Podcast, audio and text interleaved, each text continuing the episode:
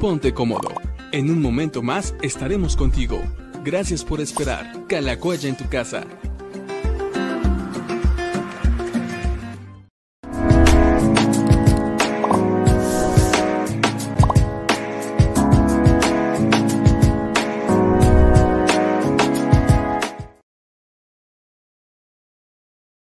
Ahí está, ahora sí. Amigos, bienvenidos a Diálogos con el Pastor. Hoy programa número 90. Suena fácil, suena cortito, pero bueno, ya 90 programas, eso, eso, es, eso es mucho tiempo, pero nos da mucho gusto saber que ya estás tú allá del otro lado viéndonos, eh, ya sea en cualquiera de las dos plataformas en Facebook o en la de YouTube, que también estamos transmitiendo en vivo. Te mandamos un saludo hasta donde quiera que nos estés mandando. Ahorita vemos a ver desde dónde nos están viendo. Y, bueno, pues estamos contentos y listos y dispuestos a pasar esta hora eh, contestando preguntas. Em, también eh, para mandarles saludos, orar por aquellos que nos estén pidiendo alguna eh, alguna petición de oración, vamos a, sumarnos a su oración para que así, así sea, Dios lo haga. Y también está por acá listo ya también el pastor Gilberto. Ya desde hace rato me está mandando mensajes que ya vamos tarde, que ya salgamos en vivo, ya está que no quiere esperar más, pasar tiempo con ustedes. Y bueno, ya estamos aquí. ¿Qué tal? ¿Cómo estás? Muy bien, gracias a Dios. Aquí movilizado con varias cosas y contento de conectarnos con la gente. Siempre es un gusto. Muy bien. Bueno, pues oramos y, e iniciamos, eh, porque ya tenemos bastantes preguntas, ya tenemos más de 30.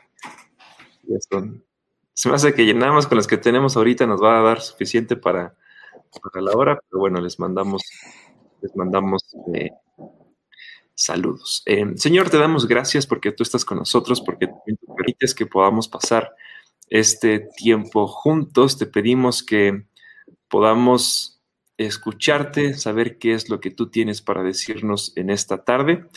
Y gracias porque también tú estás con nosotros y permites que podamos apartar este tiempo. Te pido bendición especial para cada persona que esté escuchando este mensaje, ya sea en cualquier plataforma en audio, en vivo o en la repetición en algún video.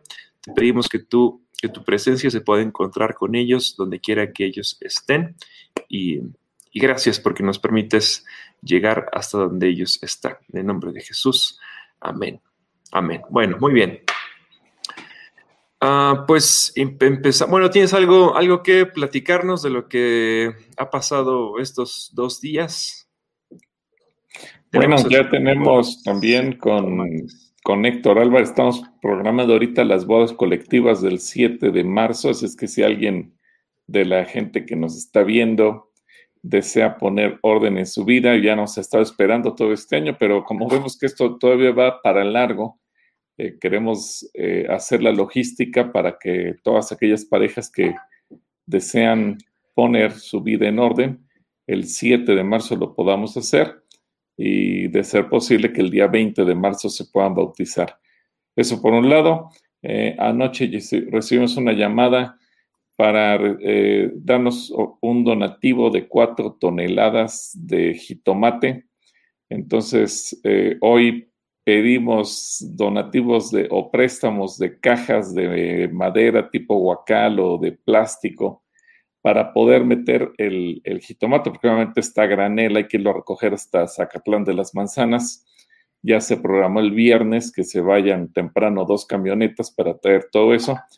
Y, me avisaron, bueno, si consigues 300 cajas, te damos 5 toneladas. Y el mes que entra eh, viene donativo de manzana. Entonces, pues queremos aprovechar y yo creo que de esa manera podemos bendecir a algunas personas, sobre todo los que no tienen trabajo, para que incluso puedan vender entre sus familiares y amigos y, realmente pueda serles eh, de alguna manera de bendición, de utilidad.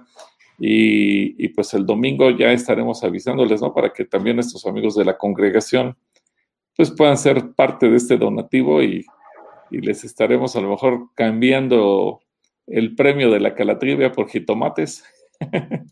para que se hagan unas ricas entomatadas. bueno, tenemos, tenemos buen premio este, tenemos buen premio este domingo. Pero a ver, entonces, eh, si, si yo no tengo trabajo y necesito ponerme a vender algo, ¿puedo ir a Calacuaya, me van a dar jitomate y yo lo puedo ir a vender?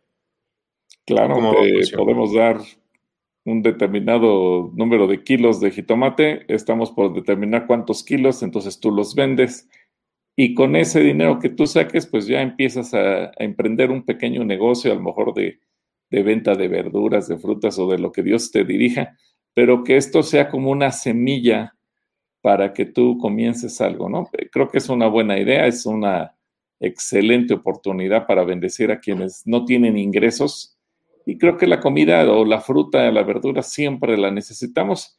Y pues gracias a esta familia que nos está haciendo este donativo y que sea de bendición para todos. Yo sé que tal vez mucha gente no tendrá necesidad de ello por cuanto si tiene ingresos, bueno, el domingo le estaremos compartiendo también a la congregación, pero aquellos que no tienen trabajo, pues que aprovechen y con esto pongan la semilla para un negocio propio.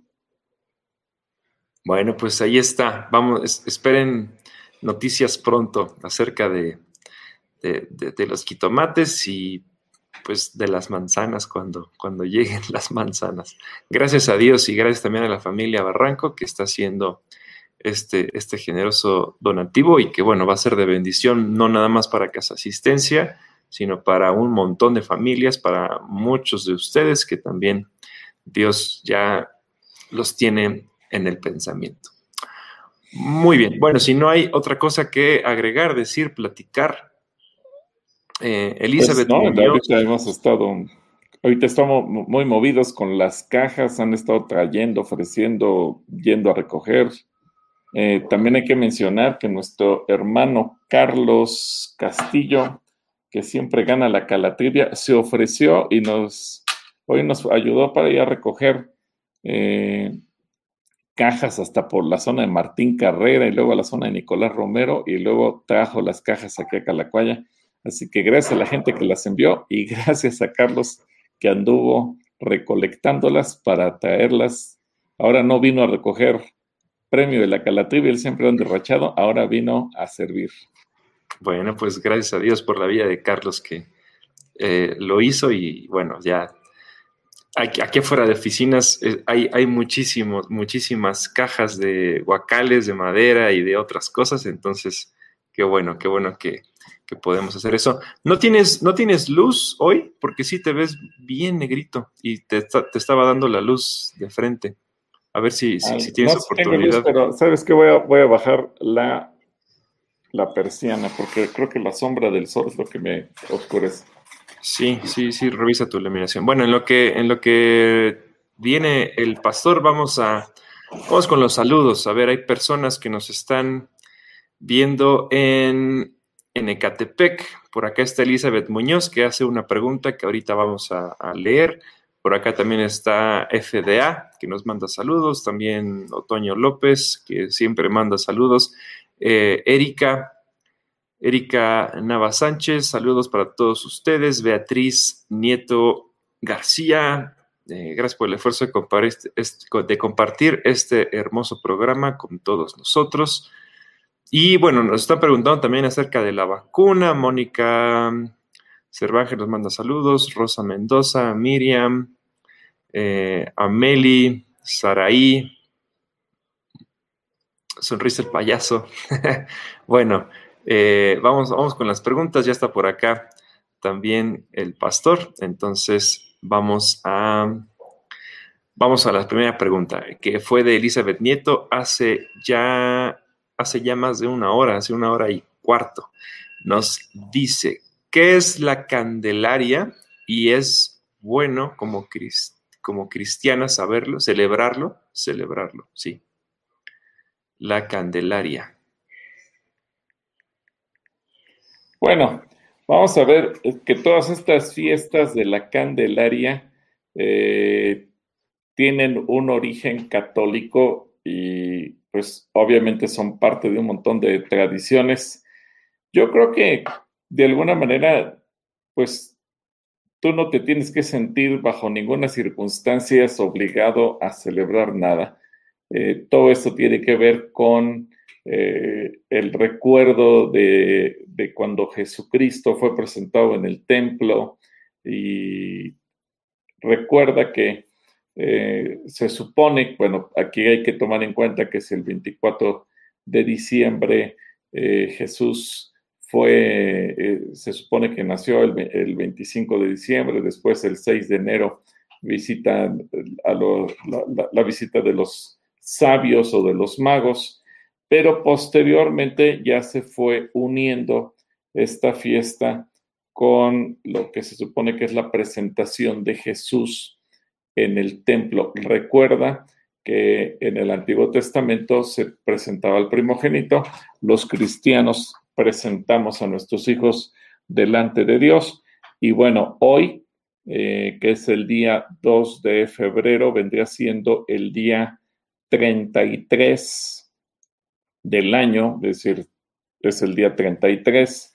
Eh, a eso agrégale eh, del día 25 al 31 de diciembre, que son siete días más. Entonces estamos hablando que hoy sería el día 40 desde el que se supone que nació Jesús. Entonces aquí no vamos a entrar en discusión si nació o no nació en diciembre, simplemente es para entender el significado de, de las fiestas. Entonces, eh, hoy lo que se supone que se conmemora en la tradición católica vendría siendo el nacimiento, la presentación de Jesús en el templo, de acuerdo a la ley del Antiguo Testamento. Pero, eh, bueno, pues nosotros como cristianos eh, no lo celebramos pues, por diversas razones. sin embargo, el hecho de que no celebras la fiesta de la Candelaria, eh, Elizabeth, pues no, no significa que, no te puedas echar unos tamalitos si, es que se te antojan los tamales, así es que despreocúpate por ello. Pero es el, esa es la cuestión. Tenemos que entender, se supone que Jesús nace el 25 de diciembre, eh, después el 6 de enero viene la, la, visita de los sabios o de los magos, que es la cuestión aquí, por qué se celebra el Día de los Reyes Magos, y hoy 2 de febrero, 40 días después, es cuando Jesús es presentado en el templo. Son tradiciones siguiendo fechas y siguiendo de acuerdo a algún contenido. Evidentemente que, pensar en la, en la presentación de Jesús en el templo, pues no tendría absolutamente nada malo. Por eso es que en la tradición católica la gente lleva muchos muñequitos que les dicen el niño Dios, a que se los bendigan en el templo y los visten, etcétera, etcétera. Son fiestas religiosas, son tradiciones religiosas en las que los cristianos no nos vemos inmiscuidos, pero bueno, pues aquí, aquí estamos y espero que eso te pueda servir a ti, Elizabeth, y a cualquier otra persona. Muy bien, bueno, pues aquí ya hicimos lo propio nos echamos nuestro tamalito hace rato. Tuvimos un, En el comedor eh, de postre nos dieron un tamalito. Bueno. Em, Gema Rojas nos dice, si ya estoy tomando curso, usted dijo que después de un año podemos servir. ¿Y cómo se puede servir? Bueno, pues si tú nos pasas tus datos, Gema, eh, de manera privada, con mucho gusto yo pediré a un grupo de servidores que te, puedan contactar. Depende, aquí ya te van a preguntar si estás bautizado en aguas, etcétera, etcétera. Y hay muchas áreas en donde tú puedes servir. Eh, obviamente ahorita estamos limitados, pero no inactivos. Es decir, mucha gente no puede venir, pero por ejemplo, los domingos tenemos gente que viene y nos ayuda en, el, en la venta de productos que tenemos de, para Casa Asistencia en el pequeño bazar que se armó en el Salón Belén, los trajes que se están anunciando constantemente. También tenemos eh, gente que nos ayuda a darle atención telefónica a la congregación a través de consejería, etcétera, o simplemente estamos haciendo un programa de llamados. La hermana Rosy Fuentes, que con todo su equipo de Priscilas siempre están llamando por teléfono pues para ver cómo está la gente, qué necesidades tiene, etcétera. Es decir, hay cosas que ahorita eh, seguimos haciendo. Repito, no estamos inactivos, aunque estamos limitados. Evidentemente hay mucho trabajo por hacer cuando todo lo que se recibe de ropa y que hay que eh, seleccionarla, acomodarla, hacer paquetes por talla, si es de mujer, si es de niña, si es de varón, si es de niño. Eh, las despensas, pues obviamente a veces llegan paquetes de papel higiénico, de jabón, de, azúcar, de arroz, etcétera, etcétera. Ya hacen falta manos para armar las despensas. Aquí hay mucho trabajo que hacer. No, el que, no como cuando estamos en funciones y que tenemos porteros y porteras y anfitriones y anfitrionas, etcétera, etcétera. Eh, pero pues tenemos un equipo fuerte, incluso los domingos eh, tenemos gente que nos apoya para las transmisiones. Eh, ahí van a poner, van a presentar un especial de detrás de cámaras para que se vea la movilización que hay. Entonces, todo depende lo que tú sepas, lo que te gusta, en lo que eres hábil, donde Dios ponga en tu corazón, Gema, y evidentemente manos para trabajar siempre harán falta.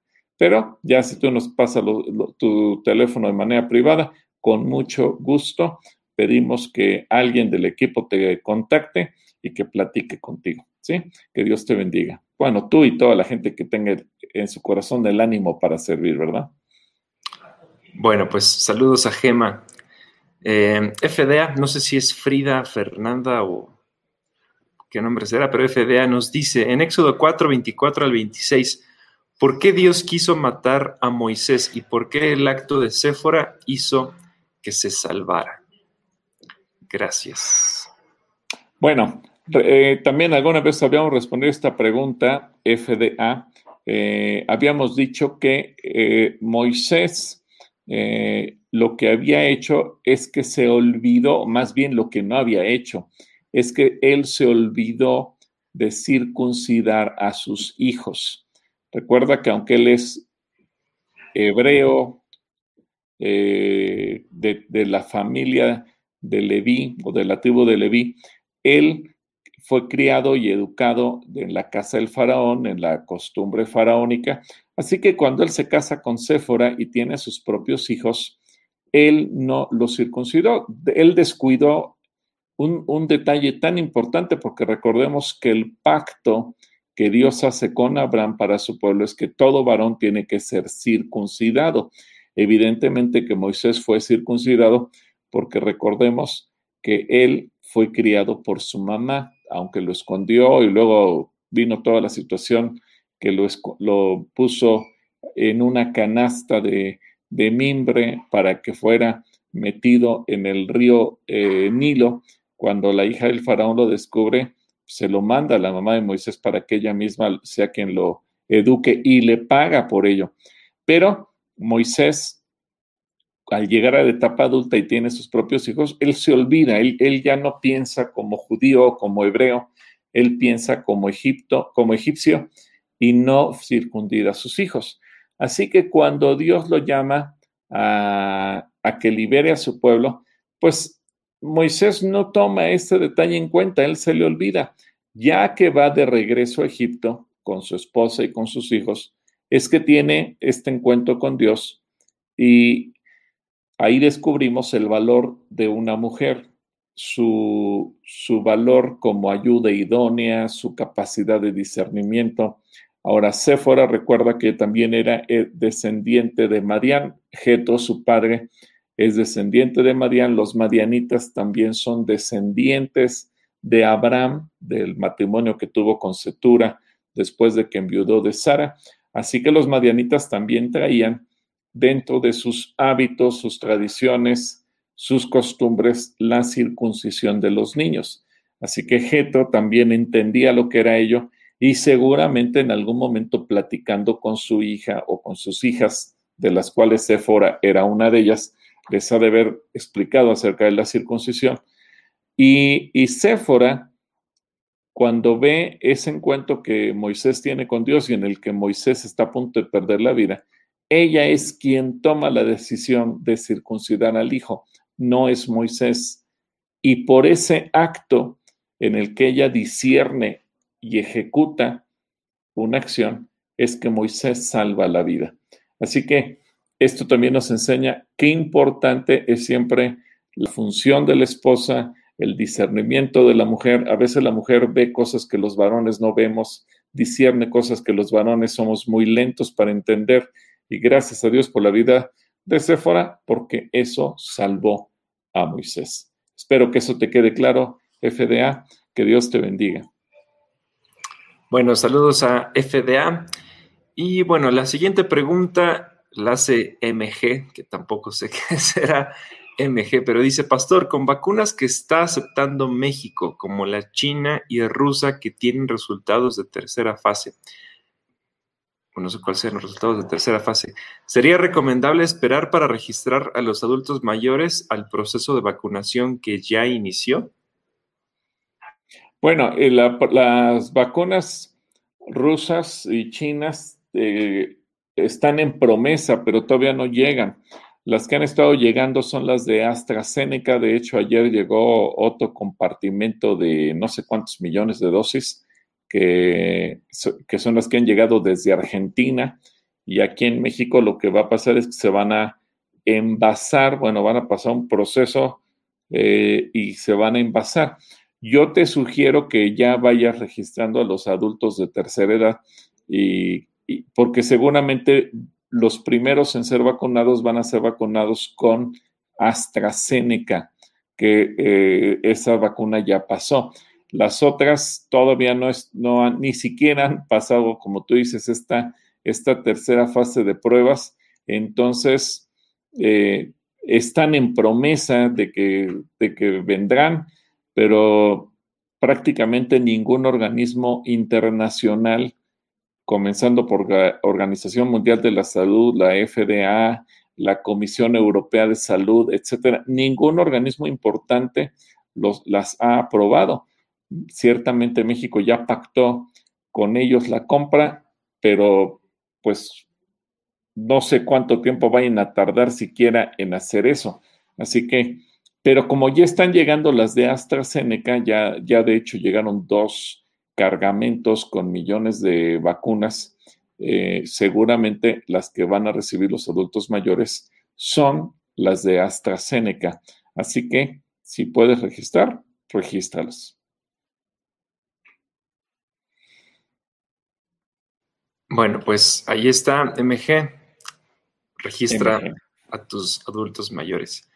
Um, que es un problema. ¿eh? Yo quise hoy registrar a mi papá y te pide el CURP y cuando le das el CURP se traba la página y ya no puedes avanzar a ningún lado.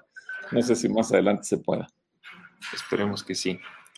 Erika González dice, ¿usted sabe qué hay detrás o qué causa los dichosos amarres de mala mujer para retener a un hombre? ¿Cómo se puede orar para liberación o protección de una familia en dado caso? Es brujería. Simplemente ora, acuérdate que todo lo que Jesucristo hace libre, pues no hay nada que lo pueda amarrar. Por eso Jesús nos da a nosotros la autoridad, dice Mateo capítulo 18, de que todo lo que atemos será atado y lo que desatemos será desatado. Eh, esos amarres es parte de brujería. Ni siquiera, Erika, te, conviene meterte en detalles de eso. Es decir, no estudies nada que tenga que ver con ocultismo basta la autoridad y el poder de Cristo Jesús. Tú simplemente ora por, el hombre, en caso de que fuera tu esposo o cualquier familia, ora por ello, que sea libre y tú ora también para que el Espíritu Santo le dé discernimiento, libertad y en contra de todo aquello que quisiera hacerle daño. Acuérdate que a los que aman a Dios ninguna eh, arma forjada les puede tocar, a los que amamos a Dios todas las cosas nos ayuda para bien, a los que amamos a Dios ninguna maldición puede alcanzarnos, etcétera. Pero eso te, obliga a ponerte en una posición de oración y confiar en lo que Dios hará. Así que, Erika, confía en Dios y ora por, por la familia y por el, por el hombre para que bajo ninguna circunstancia se preste a esto. Lo único que le da autoridad a una persona es pues meterse igualmente en el ocultismo o cualquier otro tipo de pecado. Ana Torres nos dice, buenas tardes, Dios les bendiga, les pido oración por mis hijos y mi nuera Abigail, no son salvos, que hay una buena relación con mi nuera. Ok. Vamos a orar por ello.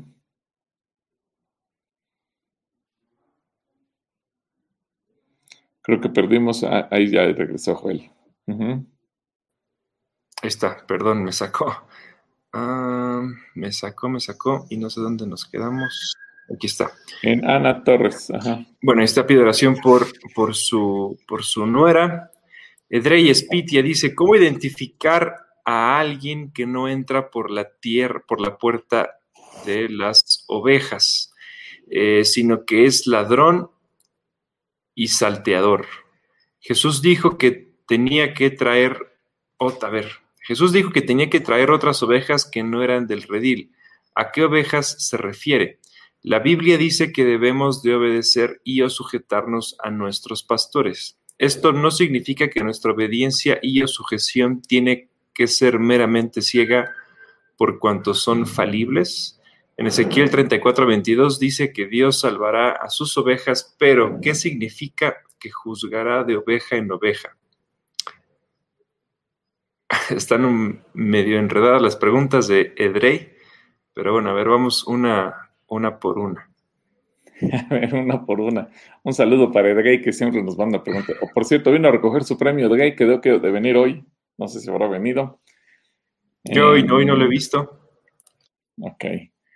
Bueno, ¿cómo identificar a alguien que no entra por la puerta de las ovejas, sino que es un ladrón y salteador? Bueno, eh, evidentemente que aquí nos encontramos ante el hecho de mucha gente que se dice cristiana, pero sin pasar por el filtro que es Cristo.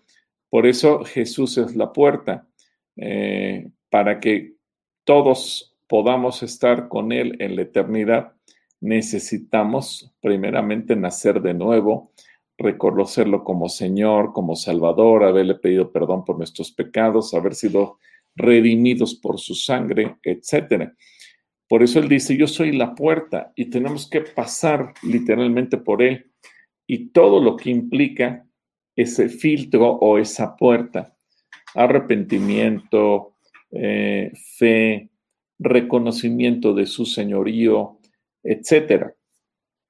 ¿Qué significa esto? Pues hay mucha gente que tal vez se diga cristiana, que se congregue, que sirva o que incluso predique y que tal vez nunca haya hecho esto. Ahora, ¿por qué te lo digo? Primero porque a lo mejor hay gente que, asiste a una iglesia simplemente por costumbre, por hábito, porque le gusta, para tranquilizar su conciencia, para estar bien con la, con la esposa, con el esposo, con los hijos o con los padres, pero que no tiene un nacimiento de nuevo.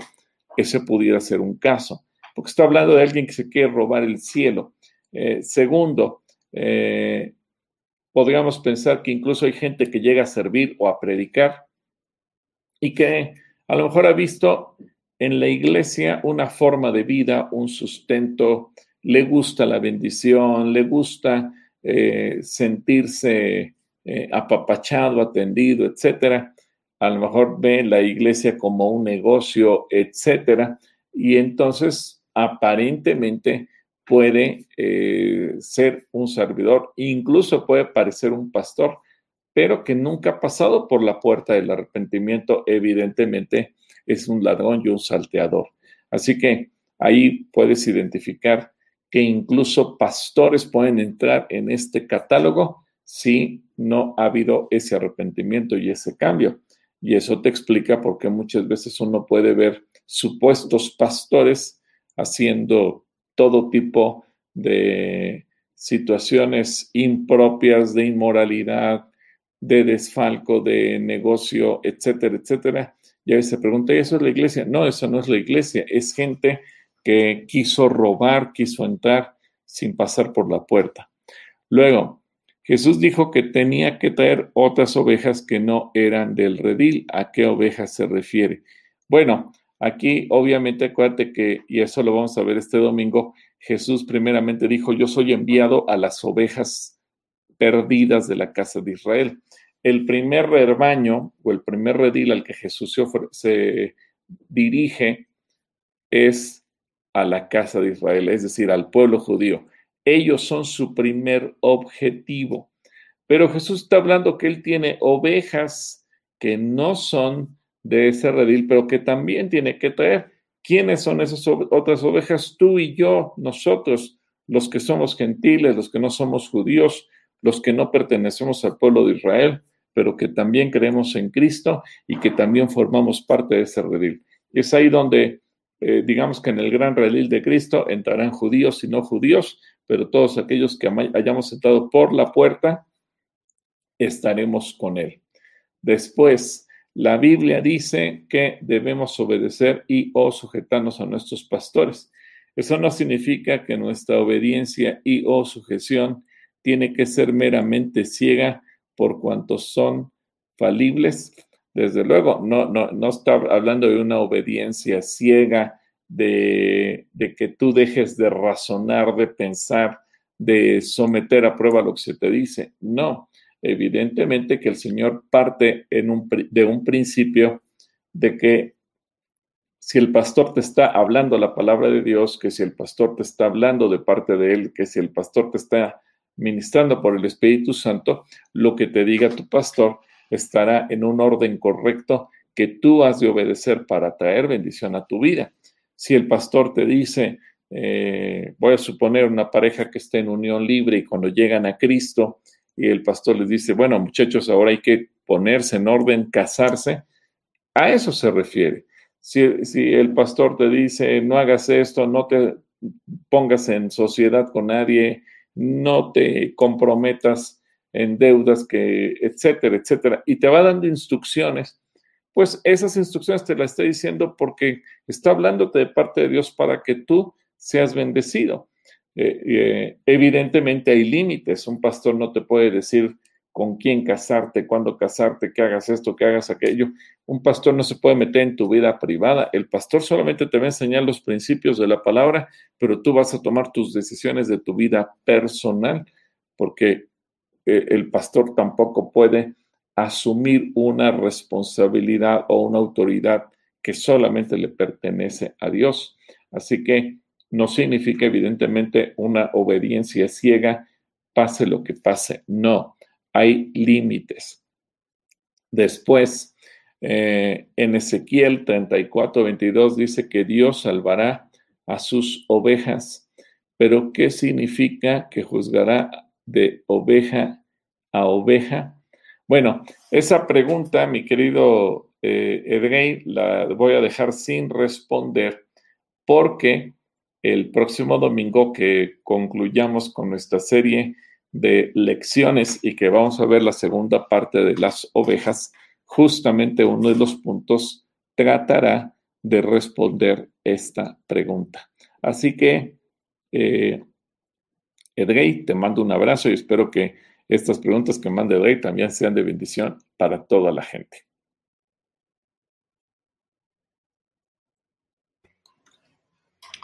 Bueno, ahí está. Saludos a, a Edrey. Ana María Flores también nos manda, bueno, nos manda un corazoncito. Daniel González dice, Dios les bendiga, pastor y yo. Les pido oración por la salud de Leonardo Ortiz, tiene 17 años, le diagnosticaron leucemia, no es cristiano. Por José y Noé tienen COVID y son cristianos. Bueno, pues vamos a estar orando, orando por ellos. Ah, sonrisa el payaso dice, los acompaño un rato porque tengo que manejar en un rato más. que tengan una buena transmisión. Bueno, pues le mandamos un saludo a Charlie, que es la identidad secreta de Sonrisa el payaso. Eh, también está Ana María Borjas, Tasha eh, Valladolid dice, ah, David, bueno, no sé esto de qué sea. Pero Ana María Borjas dice saludos desde Tultitlán, Estado de México. Nos manda saludos también Rosa Mendoza, que le manda saludos a todos los que hacen posible estas transmisiones. Un fuerte abrazo para el pastor y para mí. Betty Zúñiga, que dice, les pido a favor orar por la, por la señora Irene Pérez tiene muy baja oxigenación, no es salva y muchas gracias. Ana Torres, Tultitlán, también en Real del Bosque. Lili Vázquez nos dice, tengo, oren por mí, por, por mi cabeza tengo una migraña muy fuerte, Dios les bendiga. Bueno, vamos a estar orando también por Lili. Ah, Gilberto Díaz, Gilberto Díaz nos dice bendiciones para toda su familia desde la caseta 1. Entonces también le mandamos saludos. Angélica, Angélica Guevara nos dice si habrá presentación de niños. Ya, ya tuvimos bodas, vamos a tener también bodas colectivas dentro de unas cuantas semanas más, pero ¿y qué va a pasar con la presentación de niños?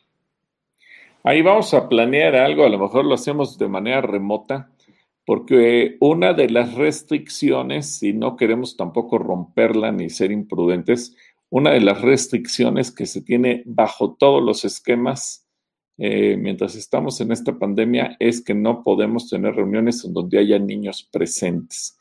Entonces, ahí vamos a, ver de qué manera podemos hacer eh, una sesión con todos los papás, a lo mejor un domingo eh, hacemos algo vía Zoom para darle a los papás micrófono, que puedan hablar, que puedan presentar a sus hijos cada quien desde casa y aquí la iglesia nos unimos. Eh, seguramente lo buscaremos, habrá que resolver algunas situaciones técnicas porque a veces eh, no toda la gente tiene buena conectividad desde casa para hacer algo así.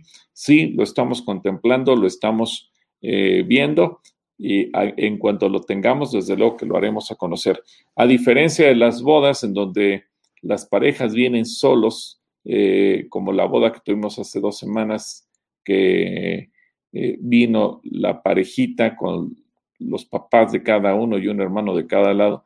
Bueno, a diferencia de, de eso, cuando traemos a los niños, ahí sí estaríamos trayendo a los niños físicamente y eso sí es una restricción que se tiene por completo.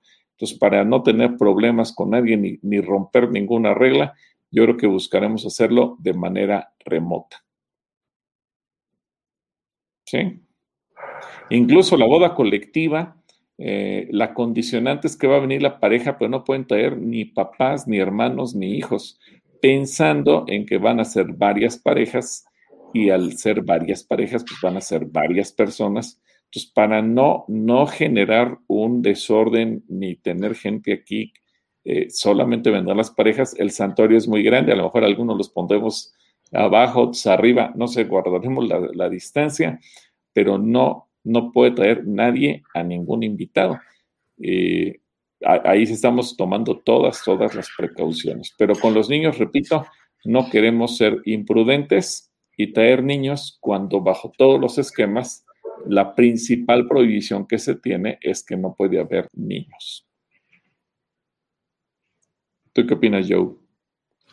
Sí, ya habíamos hablado también, eh, ya te había dicho alguna vez, no sé si te acuerdas, que teníamos que pensar en la idea de hacer presentación de niños, bodas, bautismos, y fue cuando entonces empezamos a hacer los bautismos, y creo que la opción de hacer... Eh, la presentación de niños por medio de una plataforma como en la que estamos ahorita y, tratar de hacer la celebración así a distancia, tal vez sea, la opción, porque si nos esperamos también a que podamos regresar y que puedan venir todos, no sé si pasaría mucho tiempo, tal vez lo, mejor, y para no quedarnos también, no, no, no dejar eso de un lado, sino sí esperarían mucho tiempo y ya queremos también conocer a los diferentes bebés.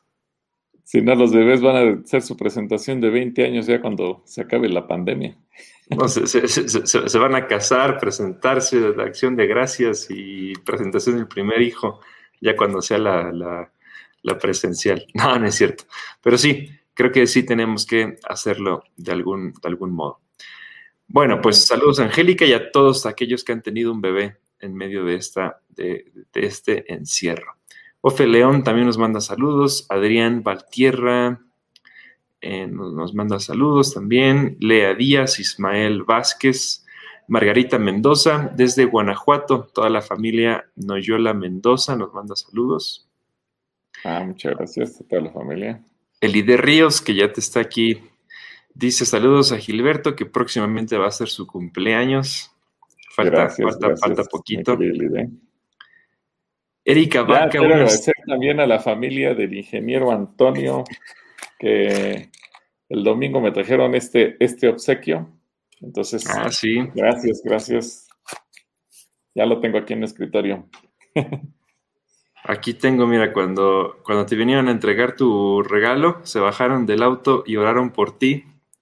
Aquí tengo la fotografía de, la, de su esposa y, sus dos hijas que vinieron a darte este obsequio. Entonces, gracias también al ingeniero, Antonio. Ah, Erika Vaca, y esta es, pregunta, de hecho, de básico. Ahí a, lo mejor te recomendamos, Erika, a que te inscribas a los cursos bíblicos que estamos impartiendo de manera gratuita a través de Zoom. Y dice, me gustaría saber si el bautismo en el Espíritu es para algunos elegidos o es para todos. Bueno, evidentemente que es para todos. Y cuando tú tienes un corazón dispuesto, eh, lo vas a recibir. Y, como dice yo, yo te recomiendo, Erika, que entres al, curso básico porque incluso en la sesión que se habla del bautismo en Espíritu Santo, se ora para que la gente pueda recibir el Espíritu Santo. Y sería lindo que tú, el día que recibas la enseñanza y comprendas todo lo que significa el bautismo en agua, ese mismo día se te pueda ministrar y recibas tu bautismo. Así que adelante y todos nuestros amigos que nos están viendo y que no se han inscrito a algún curso, Todavía estamos a tiempo. Estaba viendo hace rato con Alfredo que todavía hay gente que se sigue inscribiendo. Adelante, inscríbete. Recuerda, los cursos son gratuitos, hay en muchos horarios, así que no te los pierdas.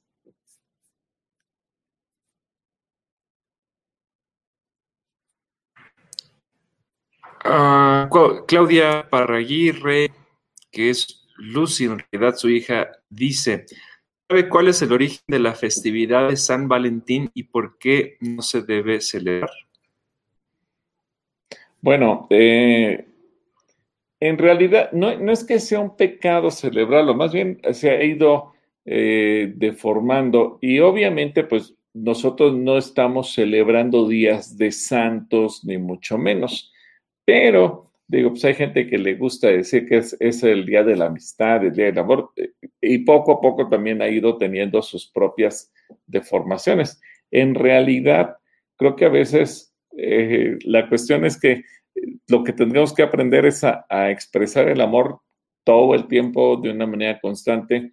No tendría nada de malo, es decir, pues es un día dedicado al amor, pero todo se atribuye a un santo que llegó a existir, me parece que en la zona de Italia, que, era el que bendecía a los enamorados y demás, y de ahí surge toda esta historia del Día del Amor y del Día de la Amistad.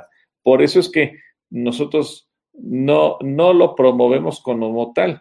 Sin embargo, también hay que decirlo, en muchas ocasiones, como la gente eh, en el mundo, en la sociedad mexicana, sí lo celebra y si lo participa de ello, pues muchas veces, y, lo hicimos con bastante éxito, eh, aprovechando el 14 de febrero, hacíamos una cena para matrimonios, una cena para parejas, y muchas veces la gente venía, gente no cristiana, pues pensando que a lo mejor iba a haber eh, una, una, fiesta muy especial con, con baile, música, bebida alcohólica, etcétera, venían pensando que iba a ser eso y cuál era su sorpresa, que se les hablaba del amor de Cristo, etcétera, etcétera. Así que también como iglesia pues había que aprovechar el momento, más que para festejar en sí San Valentín y demás, simplemente la gente está haciéndole clic la a la festividad.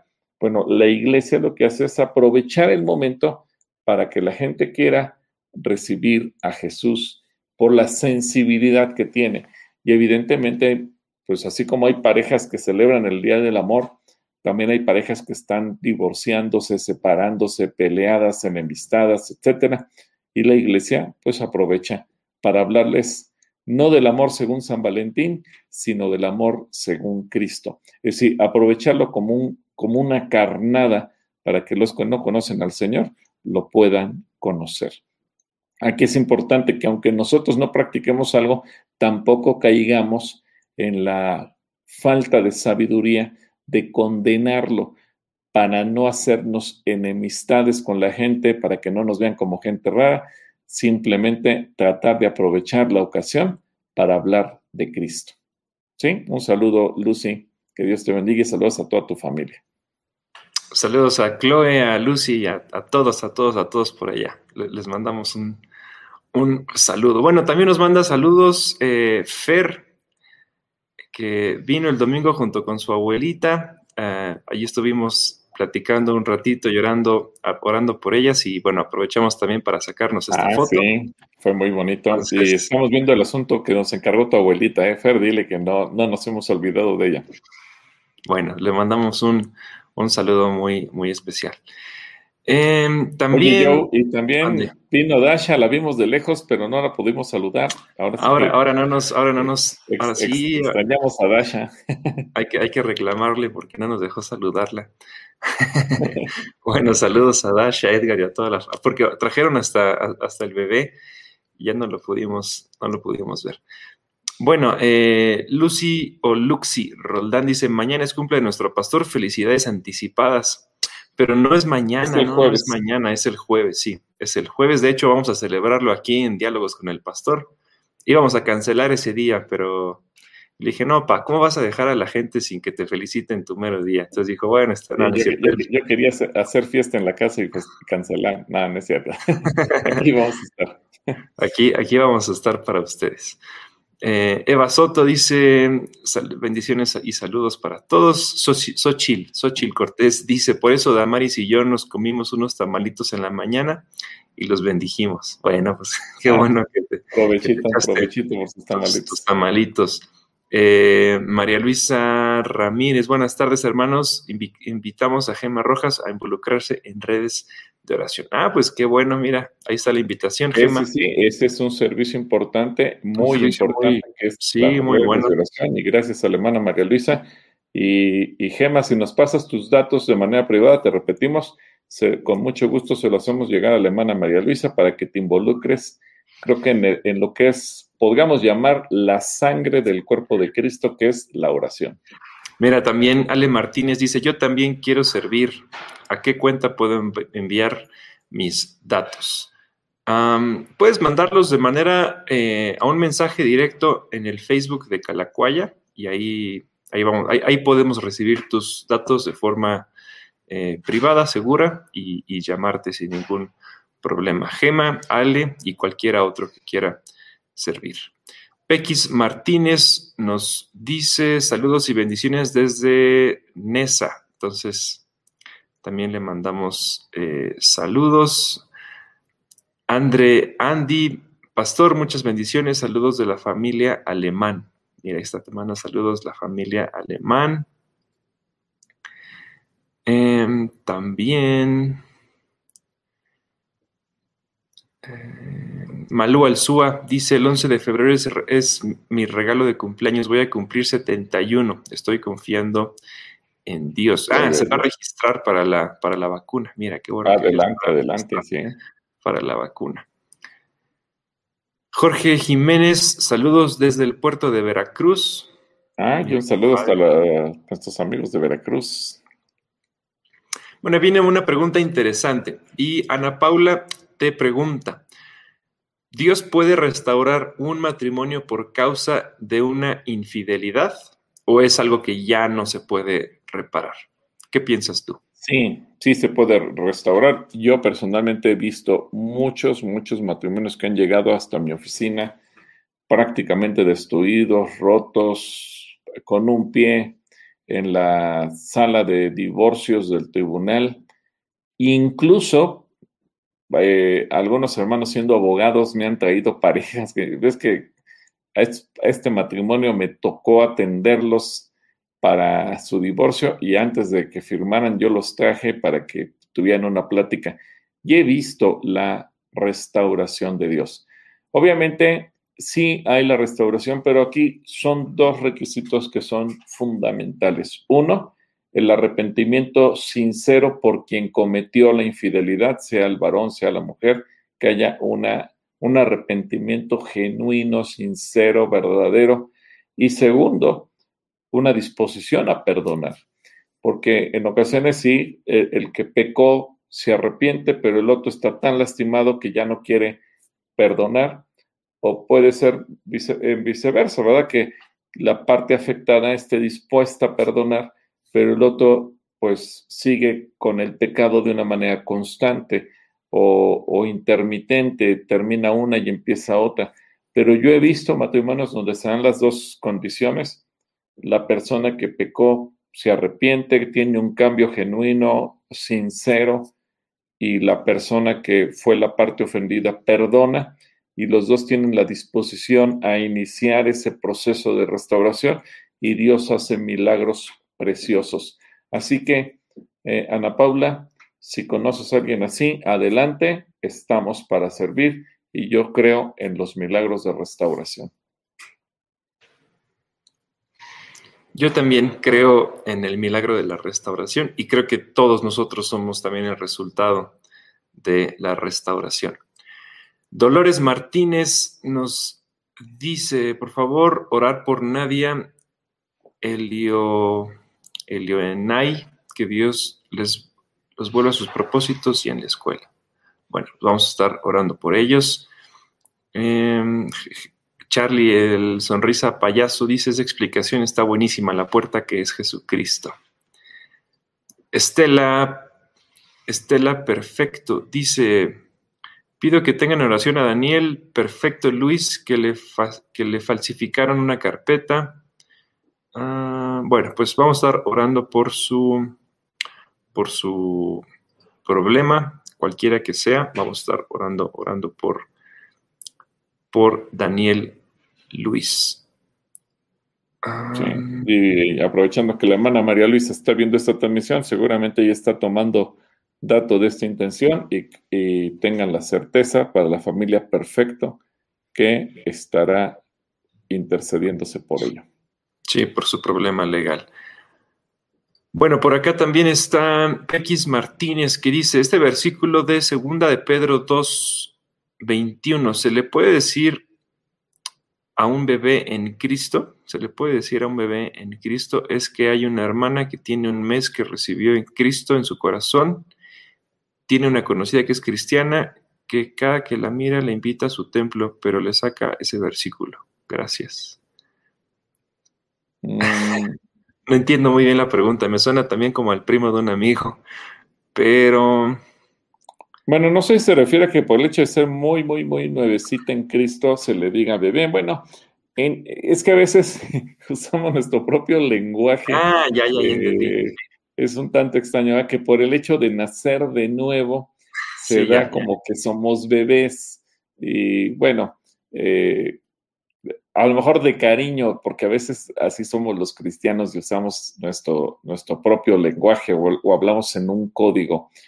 En realidad, bueno, pues sí, e, es, podemos decir que el primer año en la vida de, en Cristo eh, se es como un bebé, porque realmente no sabemos gran cosa pero yo creo que en la medida en que una persona va tomando cursos, por eso es la importancia y por eso el Centro Cristiano ofrece el sistema de cursos, porque lo que pretendemos es también que en la medida en que vayamos conociendo a la palabra de Dios, los temas fundamentales, que nos vayamos relacionando con Jesucristo, que aprendemos a orar con Él, que aprendemos a escuchar su voz, que aprendemos a leer la Biblia, etcétera, etcétera, pues dejamos de ser bebés y empezamos a alcanzar la madurez. Creo que algo interesante que hemos visto yo en, estos, eh, en estas lecciones de los animales es que, por ejemplo, eh, la mayor parte de los animalitos, eh, menos de un año, ya están listos para reproducirse, alcanzan cierta madurez. Y creo que el cristiano, en ese sentido, a diferencia del ser humano que los primeros años de nuestra vida eh, requerimos el cuidado de nuestros padres y que hasta que llegamos a la etapa adulta y ya pasan 20 años, es decir, para comenzar a hacer un montón de cosas, eh, eh, como cristianos, pues no me tengo que esperar como en la vida natural, es decir, eh, la vida en Cristo no equivale a la vida del ser humano de manera natural. ¿Por qué? Porque a lo mejor a los seis meses yo ya empiezo a madurar y, ya le puedo compartir a otra persona y entonces ahí hablamos ya de una reproducción. Yo cristiano ya di a luz a otro cristiano y a lo mejor eh, empiezo a tener lo poquito que sé, la capacidad de compartirlo y ya voy viendo que eso poquito que yo sé ya puedo compartírselo a otros y no me tengo que esperar a ser mayor de edad, es decir, no tengo que esperar 20 años para hablarle a otros de Cristo. Ya ahorita, donde estoy, en la posición que tengo, puedo hablar de mi fe, puedo dar testimonio y puedo ver a otros. Así que eh, el, el término bebé pues pudiera ser aplicable, pero a lo mejor por unas cuantas semanas, pero lo ideal es que en cuanto entremos a una fase de conocimiento intensivo del Señor, dejemos de ser bebés y comencemos la madurez en la fe.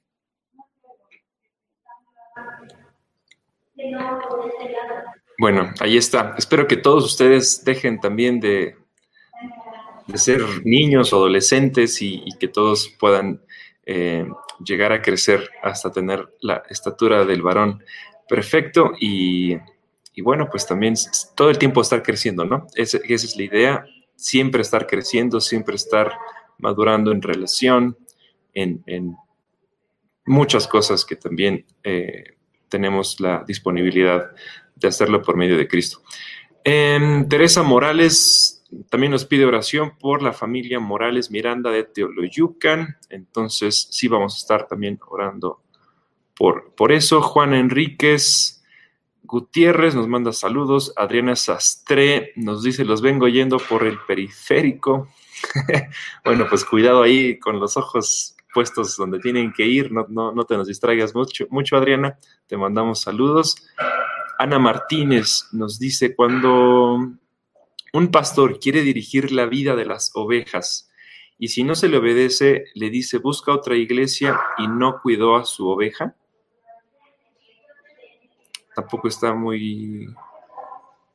¿Tienes apagado tu micrófono? Perdón, es que subieron los documentos y para evitar ruido. sí, evidentemente a veces se comete ese error porque los pastores estamos para guiar espiritualmente cuando la gente viene y nos pide apoyo para algún consejo, orientarla. Pero creo que a veces los pastores tenemos un celo mal entendido y queremos apropiarnos de la vida de la gente y que la gente haga exactamente lo que nosotros les decimos. Eso obviamente no es la posición de un pastor. Y a veces el pastor cuando Sucede eso, se enoja, se pone celoso, corre a la gente, le dice, búscate otro. No, eh, porque no hemos entendido como pastores que somos responsables de la vida espiritual, pero no dueños de la vida de la gente. No somos dueños de sus decisiones, no, no somos dueños de, de su vida privada. No, yo he visto pastores que inclusive le quieren decir a, alguna persona con quién casarse, cuándo casarse, qué hacer o qué no hacer, dónde trabajar o dejar de trabajar. No, no, no somos dueños. El único dueño es Jesucristo. Lo que nosotros hacemos es servir simplemente dando la explicación, el consejo, la oración, pero no podemos disponer ni de la vida, ni de los recursos, ni de las decisiones de nadie, absolutamente.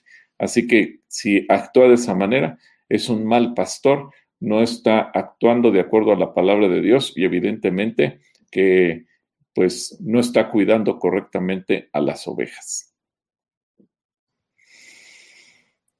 Muy bien, bueno, pues ahí está Ana Martínez.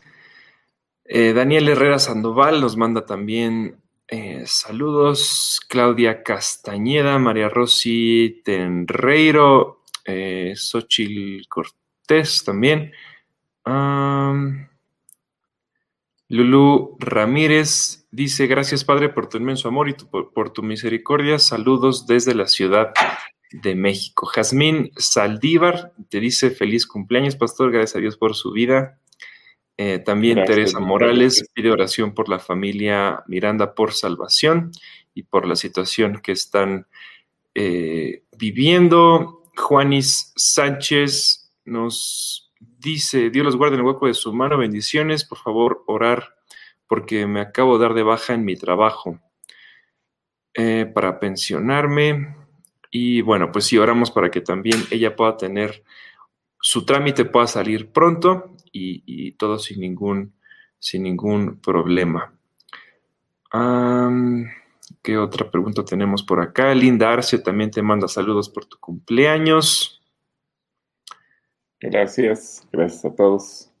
Eh, Asaf Martínez, también el, joven Asaf nos manda saludos. Ah, mi querido Asaf, Dios te bendiga, Asaf, ya te extrañamos por acá. Mira, también el joven Edrey dice, el 4 de febrero es mi cumpleaños número 31, también de, de Edrey, también cumpleaños. Ah, felicidades, Edrey. Ya, ya, ya, ya, te va a pasar, él cumple 31 y tú cumples 28, 29, ¿no? Por ahí cumples ya. eh. Bueno, y por acá eh, Vicky Montes de Oca nos dice, recuerdo, y esto es hablando del 14 de febrero, dice, recuerdo un jueves de damas, salimos a la calle con gran éxito regalando rosas a las mujeres que encontrábamos en tiendas, calles, en autos, y les decíamos que Cristo les amaba. Fue un hermoso, fue hermoso ver sonrisas y gente muy agradecida por ese detalle pues sí, ¿no? Es, es, justamente lo que tratamos de hacer nosotros en 14 de, febrero, usar las fechas que la gente celebra algo común para volverlo una fecha especial para ellos y, pues recordarles que Dios les ama. Entonces también es algo, es algo muy bueno. ¿Te acuerdas tú de esa actividad que hicieron hace, hace, tendrá unos cuatro años tal vez? Más o menos, sí, como el año pasa tan rápido, sí, no me acuerdo exactamente cuándo, pero sí, sí me acuerdo del, del hecho. Mira, Noé está escribiendo que para la gente que, como en el caso de la persona que nos escribió sobre el, bautismo del Espíritu Santo, y si alguien más quiere inscribirse, puede escribirle a cursos.calacuaya.com y entonces eh, será atendida. Gracias, Noé. Bueno, pues ahí está. Eh, ahí está el, correo cursos.calacuaya.com y ahí pueden ustedes comunicarse si quieren inscribirse a algún curso, si no encuentran su clave del Zoom, cualquier duda, cualquier cosa, ahí él los va a atender de forma personal.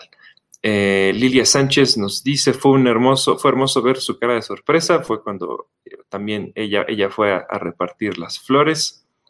Eh, pues ahí está. El correo, Erika, es cursos arroba calacuaya.com. Cursos arroba calacuaya.com.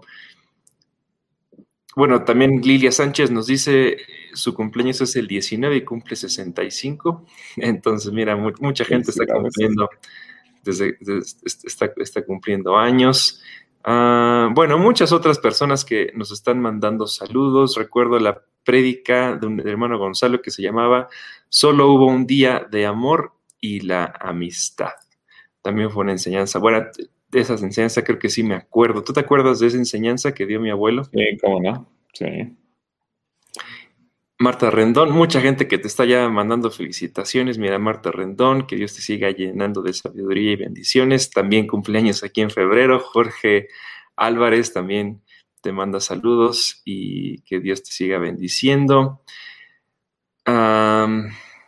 Pau eh, García Figueroa te manda saludos por tu cumpleaños. Preguntan si es bueno hacer o practicar el ayuno de Daniel. ¿Alguna vez has hecho el, ayuno de Daniel? Sí, sí, puedes hacerlo de 21 días solamente eh, con frutas y legumbres, así que lo puedes hacer, te abstienes de todo aquello que sea de origen animal y esto debe de incluir ayuno de pan, eh, desde luego que lo puedes hacer, es bueno y nada más acuérdate, no lo veas como una dieta, porque regularmente la gente a veces lo hace como dieta, es ayuno. Y obviamente eso significa que vas a reforzar tus tiempos de oración para que el ayuno realmente sea ayuno. Cuando el ayuno solamente consiste en quitar alimento, pero no reforzaste para nada la oración, pues es una, una buena dieta, pero para que sea ayuno, tiene que ir acompañado de un extra de oración. Entonces, un saludo para nuestros amigos que preguntan sobre ello. Muy bien, bueno, pues hemos prácticamente, ahora sí, eh, visto la mayoría de los comentarios también ya estamos sobre tiempo. Eh, ¿Te parece si oramos por todos aquellos que nos están pidiendo por alguna cuestión en, específico, aquellos que están perdiendo el trabajo, que siguen hospitalizados, que tienen alguna situación legal eh, pendiente? Y bueno, pues ahí están también todas las intenciones. Sí, claro que sí, vamos a orar por ello y vamos a, pedir que el Espíritu Santo sea el que, el que derrame sanidad en cada persona, el que ponga consuelo también a aquellos que han perdido algún ser amado. Y Señor, queremos ponernos de acuerdo, Joel y yo, en favor de toda esta gente que nos está pidiendo una intención que elevamos delante de ti. Tú eres todopoderoso, Tú eres nuestro Dios, tú eres nuestro Padre, en ti confiamos y que cada necesidad sea suplida de parte tuya, cada enfermedad sea sanada y oramos para que tú eches en el nombre de Jesús todo espíritu de enfermedad, todo aquello que esté tratando de, terminar con la vida de una persona a través de algún tipo de enfermedad, de contagio, de virus, de cáncer o cualquier otra cosa porque mayor y poderoso es el nombre de Cristo Jesús. Gracias por lo que veremos milagros y nuestros hermanos escribirán dando testimonio de lo que tú haces. Confiamos en un Dios sobrenatural y sobre cada persona declaramos sanidad. Y también queremos poner delante de ti a aquellos que han perdido algún ser amado, que sea tu paz, tu consuelo, eh, eh, tocando cada corazón de una manera sobrenatural y restaurando el gozo de la salvación, mitigando todo dolor, todo luto, quitando toda lágrima, sabiendo que de ti recibimos todo lo bueno. En el nombre de Jesús. Amén. Amén. Amén. Bueno, pues nos vemos el jueves. Eh, mañana tenemos eh, alabanza, la hora Mamre.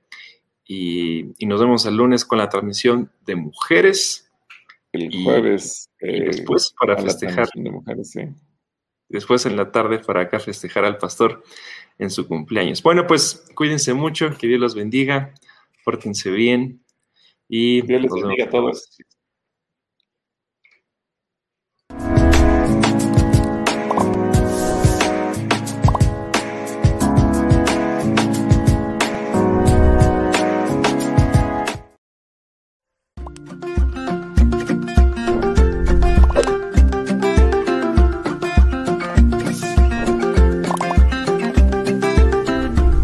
Gracias por estar con nosotros. Dios te bendiga.